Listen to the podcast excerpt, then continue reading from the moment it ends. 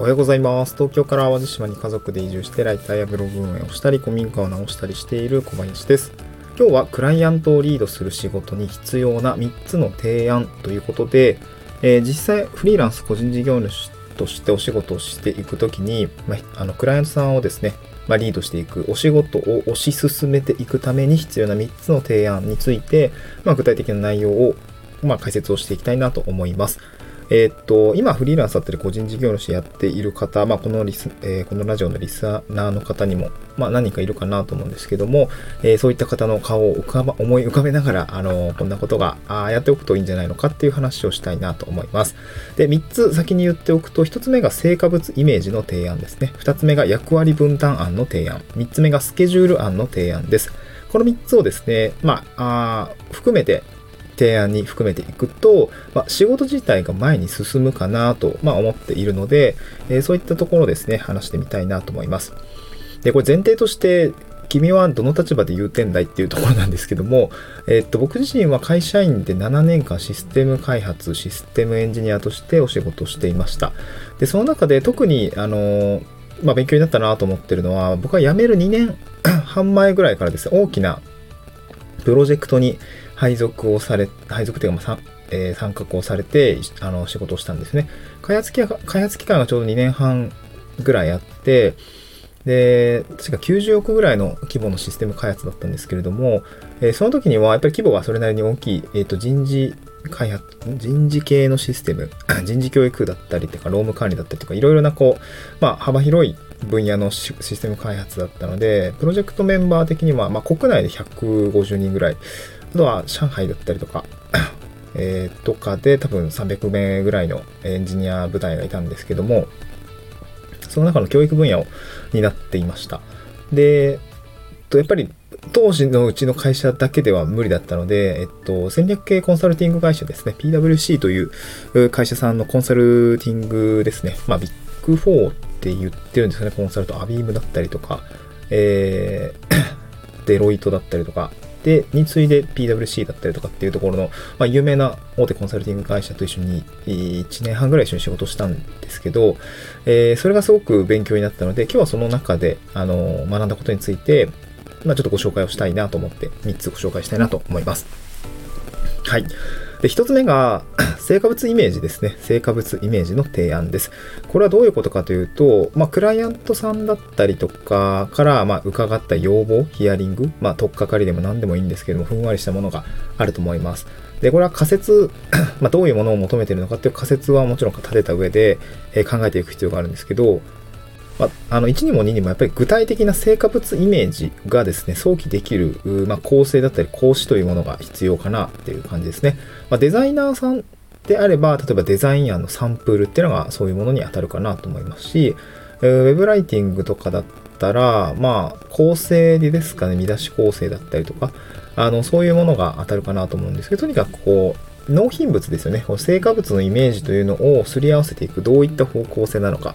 まあ、記事一つにとっておいても、例えば取材記事書き、あの、インタビュー、インタビューの動画があるんで、これを記事にしたいと言った時には、えー例えばですけど、まあ、二人称っていうんですかね、その対談形式のま文体にするのかとか、えーまあ、第一人称とか第三人称だっただっけ？なんかそういう、その、どういう書きっぷりがいいのかとか、まあ、デザインとかであればね、カラーリングだったり、まあ、あとは、なんていうんですかね、その、テイストだったりとかの確認がやっぱり必要になりますし、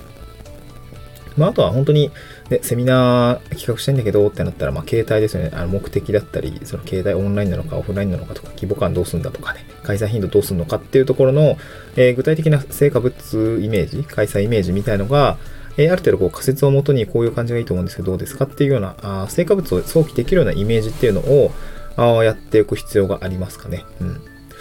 まあ、あと資料制作代行とかだったら、まさにこう、用途だったりとかを確認をして、まあ、あと、ファイル形式とかですよね。まあ、画像なのか、えー、まあ、マーボーなのか、Google スライドなのかっていうところ、まあ、そういったところの成果物のイメージっていうところが、あまあ、はっきりさせておくってことも大事かなと思いますね。うん。まあ、画像とか解像度とかもね、その辺もやっぱりどれくらい引き伸ばすのかみたいなところって、えー確認するべきことなのかなと思うので、そういった納品物仕様みたいなところを、まあ、確認をしておく。まあ、あとは複数ですね、え納品物がある場合については納品物の一覧みたいな、あものを提示をするっていう感じですかね。例えば、えー、最近自治体案件でいうと、チャット GPT の、ま AI 体験講座というものを、まあ、あの、えー、開催をしたんですけども、そこでの提案の中では、やっぱりこう、納品するものを何、何なのか、まあ、あの、役務の提供で言えば、えー、セミナーを開催するっていうことになるんですけど、それの前にいろいろあるじゃないですか。まあ、集客のためのフライヤーを納品します。これは PDF 形式で納品しますとか、うん、あとはアンケートですかね。えー、参加後アンケートも納品します。これはデータとして提供するね。例えば Excel 形式で納品しますとか、あとはもう実績報告書、実施報告書みたいのを納品します。まあ、これがワード文書で送ります。でも、まあ、PDF 形式で、え、お送りしますとかね。なんかそういったものを、え、納品物一覧として打ち合わせの中で推し進めていくみたいなことは、ま、やると、ズレがなくなってくるというか、追加のね、あれ、これもやってほしかったんだけどっていうところは、いや、それ、あの、仕様に入ってないです。やるのであれば追加費をいただきますみたいな感じで、まあ、自分を守る手段にもなるので、この納品物一覧とか納品物のすり合わせっていうところは、ある程度、必要かなとは思いました。うん、もちろん臨機応変さはいるんだけどね。で、二つ目は役割分担表ですね。役割分担案。うん、これはクライアントが何をすべきかを明確にするということですね。で、いざ仕事を推し進めていくときに、じゃあ誰が何やりますかっていうところはやっぱり必要になってくるので、えー、この提案の中で、うんと、まあ、多分やるべきことが、ゴールに向かってやるべきことがいくつか見えてくると思います。タスクみたいのが、これとこれとこれと、これをやって、こんな感じで進めていきましょう。っていうようなところまでは、ある程度こう、う解像度を上げて提示することになると思います。が、それを出した上で、やっぱそこには、何々をやるっていうだけではなくて、誰が何をやるかっていうところのこの役割分担案ですね。すなわち、クライアントがやクライアントにやってほしいこと、クライアントがやるべきことと自分がやるべきことを明確に分担をしておくっていうことですね。なので、まあ、僕が提案するときには、スライド資料とかだったりすると、え役割分担表みたいのが、あの、ある程度、うん、テンプレとしては用意しておくっていう感じですかね。うん、まあ、それはなんか、打ち合わせしてる中で、なんか、これも必要だよねとか、うん、これはまあ、クライアントがやりますとか、っていうような、あのー、一旦仮説で出してみるんだけど、いや、ここはまあやっぱ結構我々も重要視してるから、えー、それはこっちでやりますみたいな、引き取りますみたいなところのやり取りがあって、最終的にはその打ち合わせの場で、なんか表をちょっと修正しながら、あの、すり合わせをしていくっていう感じだったりもするんですけど、まあ、まずは仮のね、叩き台、役割分担の叩き台が必要になってくるので、この役割分担案ですね、クライアントが何をすべきなのか。あとは、納品物とかを、あ、納品物じゃないな、えっ、ー、とね、えー自分が例えばライターだったりとか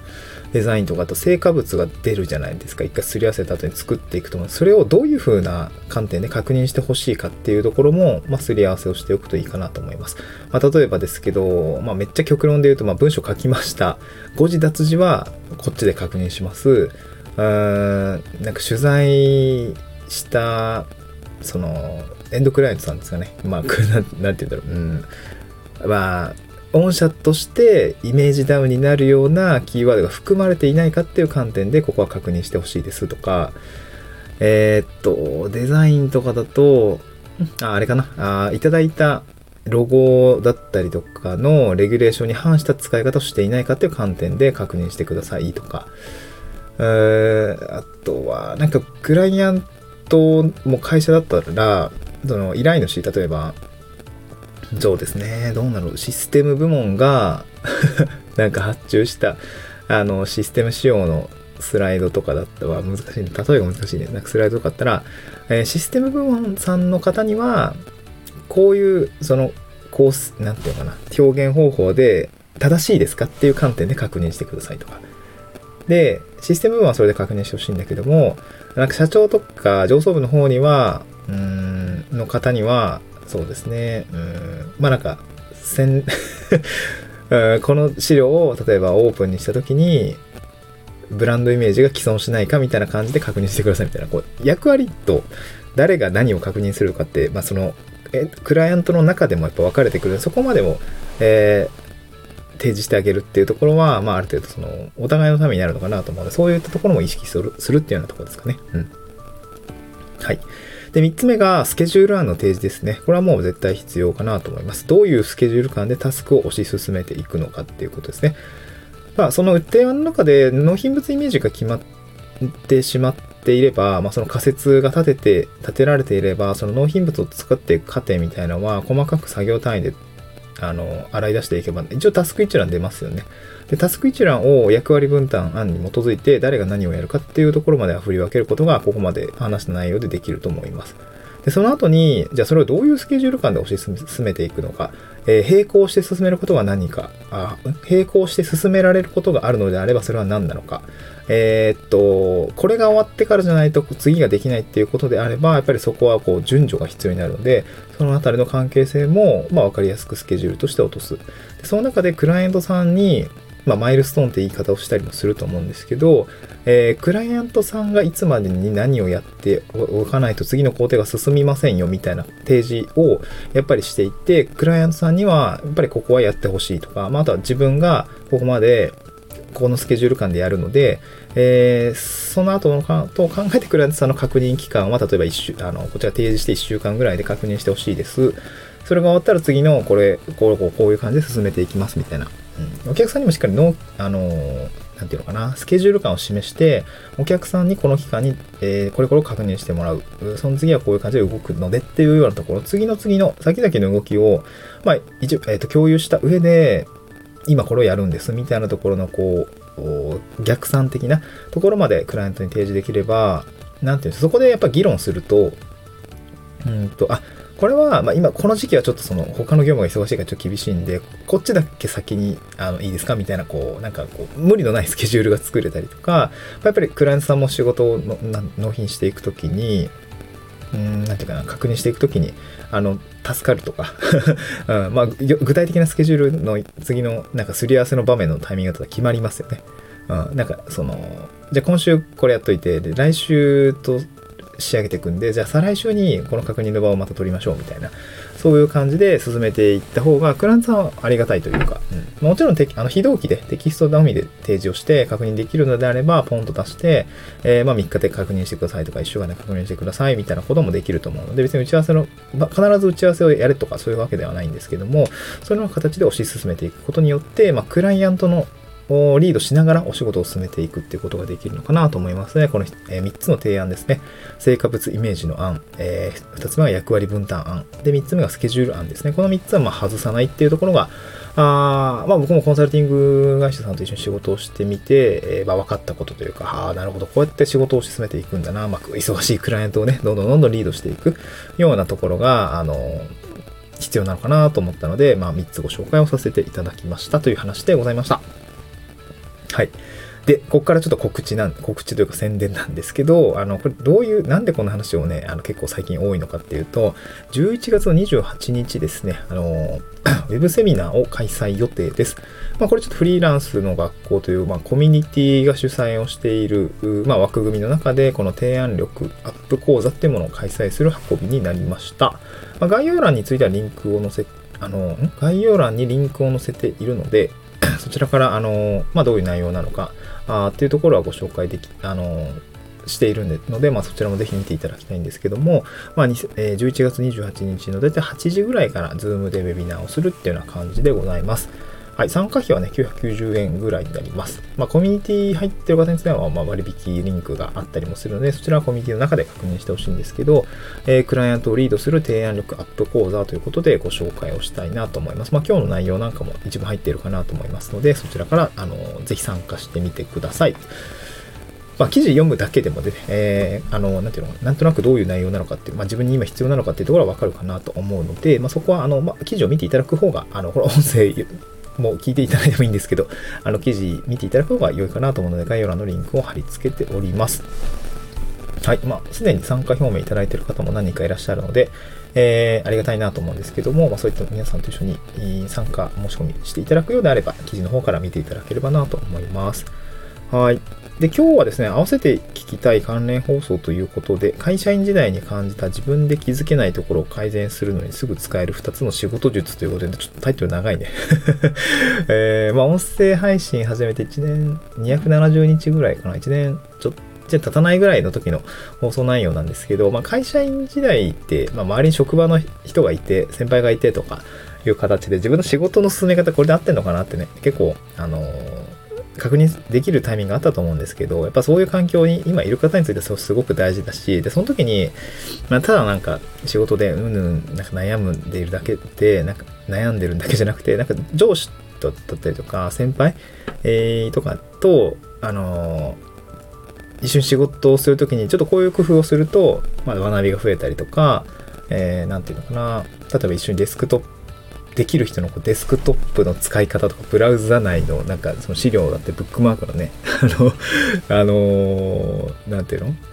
何見てんの？とか、どうやって使ってんの？って、このデスクトップを丸々見せてもらってるだけでも、全然、あの、使ってるツールだったりとか、な検索の調べ方とかめちゃくちゃ参考になるんで、この、できる人のデスクトップだってブラウザを見せてもらうというやり方とかね、なんかそういったところ紹介をしているので、まあ、仕事術ですね、えー、こういったところを改善したいという方の、まあ、一つの一,、えー、一助になるかなと思うので、そちらもね、ぜひ聞いていただけると思います。こちらは概要欄にリンク載せてありますので、えーえー、ワンタップしていただけると聞けるかなと思います。はい、今日はそんな感じでちょっとがっつり仕事術ということでご紹介をさせていただきました。また次回の収録でお会いしましょう。バイバーイ。